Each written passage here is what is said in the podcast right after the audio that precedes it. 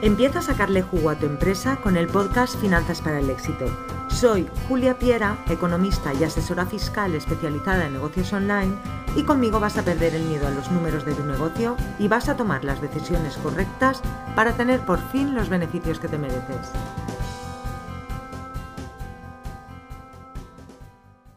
En el episodio de hoy de Finanzas para el Éxito vamos a ver seis de las razones más comunes por las que los negocios fracasan para que así puedas evitarlas.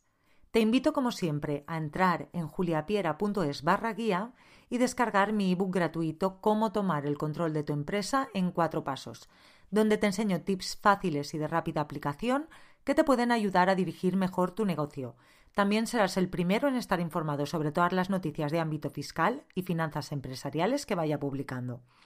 Y sin más, comenzamos el episodio de hoy.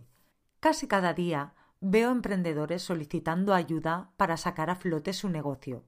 Son gente que probablemente como tú trabajan un montón y que están súper ilusionados con su producto o servicio, pero que tienen un negocio que va mal y están a punto de cerrar las puertas y tirar la toalla porque ya no pueden aguantar más. Y en algunos casos llegamos a tiempo de solucionarlo y de reconducir la situación, pero en otros no. Por ello quiero contarte los errores más gordos y más comunes que conducen a esta situación. Primer error.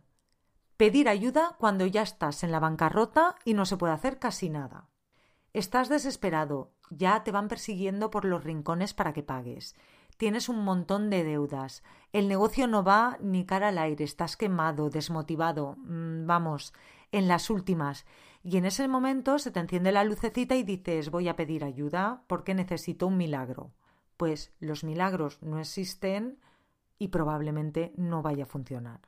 Hay que pedir ayuda cuando ves que las cosas empiezan a ir mal cuando ves una tendencia, a ver, no el primer mes que vendes menos, sino cuando em, ves una tendencia, cuando ves que las ventas van bajando o que bajan los beneficios o que cada vez tienes menos dinero en la cuenta y no sabes cómo solucionarlo, entonces es cuando tienes que pedir ayuda.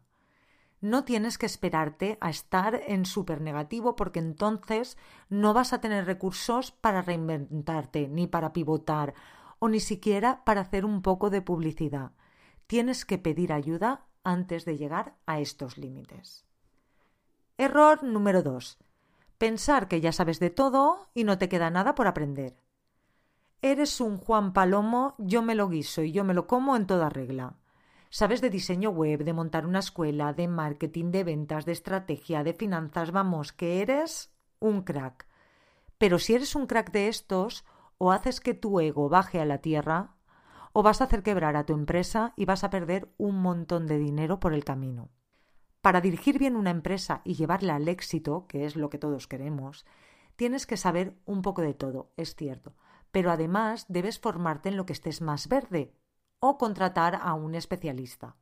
El dinero que te puede costar contratar a un especialista o formarte te va a salir a cuenta porque la cantidad de dinero que vas a perder como no conozcas las diferentes áreas y las repercusiones de las decisiones que tomas va a ser importante. Si estás cojo en ventas, fórmate en ventas. Si vas flojo en finanzas, fórmate en finanzas. Y si las odias, como le pasa a muchos emprendedores, déjate asesorar, pero no las dejes de la mano. Solo así conseguirás llevar tu negocio donde tú quieres. El prueba y error es necesario, pero en su justa medida. Si de algo no sabes, pregunta. Tercer error. Endeudarse en algo que no puedes pagar o que no te va a generar un rendimiento económico. No te imaginas cuántos emprendedores comienzan su andadura empresarial pidiendo un crédito para hacer una página web bonita, para comprar mobiliario de una oficina y pagar el alquiler, para que les diseñen el logo y unos colores corporativos estupendos. Y luego no les va bien el negocio y no pueden pagar. El problema no es pedir el crédito, el problema es pagarlo. Te puede pasar que tu negocio no vaya tan mal, es decir, que esté comenzando, que vayas teniendo beneficios, pero como tienes que pagar ese crédito no puedes aguantar, no tienes un duro en el banco y eso te va a crear un problema que no sabes cómo resolver. Hay que tener en cuenta que los emprendedores por naturaleza son optimistas y siempre creen que va a ir mejor de lo que finalmente va. Es un sueño que queremos que se cumpla realidad. Y ahí es cuando te estrellas. Vendes mucho menos de lo esperado, no puedes pagar y tienes que acabar cerrando. Y además, no se acaba aquí. Cierras, pero tienes que continuar pagando los préstamos que habías pedido. Cuando haces previsiones, tienes que tener escenarios y normalmente se trabaja con tres. Normal, pesimista y optimista. El que tú crees suele ser el optimista. Y para llegar al normal, yo personalmente disminuiría las ventas en un 50%, es decir, las bajaría a la mitad. Eso es lo normal, de lo que yo creo, la mitad. Y el pesimista, el normal por la mitad, es decir, las disminuiría en otro 50%. Haz las cuentas así antes de endeudarte y sé consciente de lo que te puede pasar. Evalúa si puedes soportar los tres escenarios, porque los tres se pueden dar. Cuarto error. Comenzar a emprender sin ahorros y gastarlo todo. Este punto va muy en línea con el anterior. Comenzar un negocio y hacerlo exitoso normalmente es un camino de largo recorrido. Si tenemos dinero, podemos acortar este camino, pero nadie nos asegura que vaya a salir bien. Por eso tienes que ser precavido, tienes que tener un colchón financiero y preferiblemente no endeudarte. Ahorra. Si puedes ser, no dejes tu trabajo al principio. Si lo dejas, coge una excedencia por si sale mal, poder volver y no quedarte tirado. Repito, ahorra y sobre todo no te lo gastes todo. Las grandes inversiones las ves venir, pero los gastos hormiga te pueden hacer mucho daño. Dices voy a comprar estos y total vale tanto y al final son muchos pocos que son un mucho y acaban con toda tu liquidez. Y normalmente lo que vale poco aporta poco. El bueno, bonito y barato se da en muy pocas ocasiones. Y al igual que te he dicho antes, te lo repito, haz previsiones, escenarios y intenta tener cubierta la espalda, no agotes todos tus recursos. Quinto error, gastar por encima de las posibilidades de tu negocio. Si gastas más que ingresas, vas a tener pérdidas y vas a tener que cerrar. Parece obvio, ¿verdad?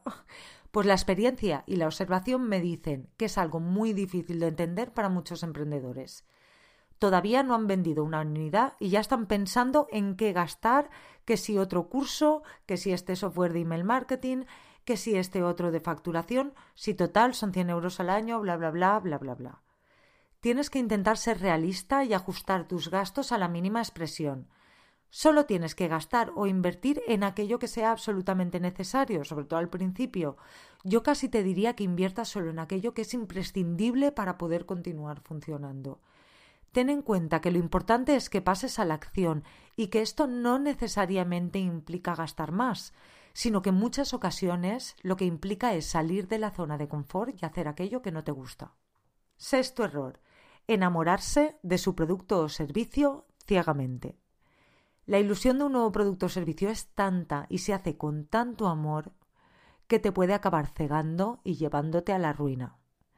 No vas a ser ni el primero ni el único que quiere hacer algo que funcione sí o sí con todas las consecuencias, porque está muy ilusionado y cree que va a, funcionar por todas, todas, que el mundo debe estar esperando esto. Cuando apuestas por una idea hay mucho trabajo detrás y muchísima ilusión, lo que hace que te impliques mucho emocionalmente y no veas las cosas con objetividad. Si das pérdidas, piensas que tienes por ahí un par de operaciones, que puede que te salgan, que las malas épocas siempre pasan y te niegas la realidad. Si es tu caso y lo tienes claro, ármate de valor, márchate con la maleta a otro lado y si tienes dudas, consulta con un experto que confirme lo que tú crees y ponte a otra cosa. Hay que pasar el duelo, es difícil, pero lo agradecerás eternamente. Y hasta aquí el episodio de hoy. Nos vemos la próxima semana. Y hasta aquí el episodio de hoy de Finanzas para el Éxito. Si te ha gustado, suscríbete, deja tu comentario. Y si crees que puede ayudar a alguien, gracias por recomendarlo. Te espero en el próximo episodio o en juliapiera.es. Gracias por escucharme.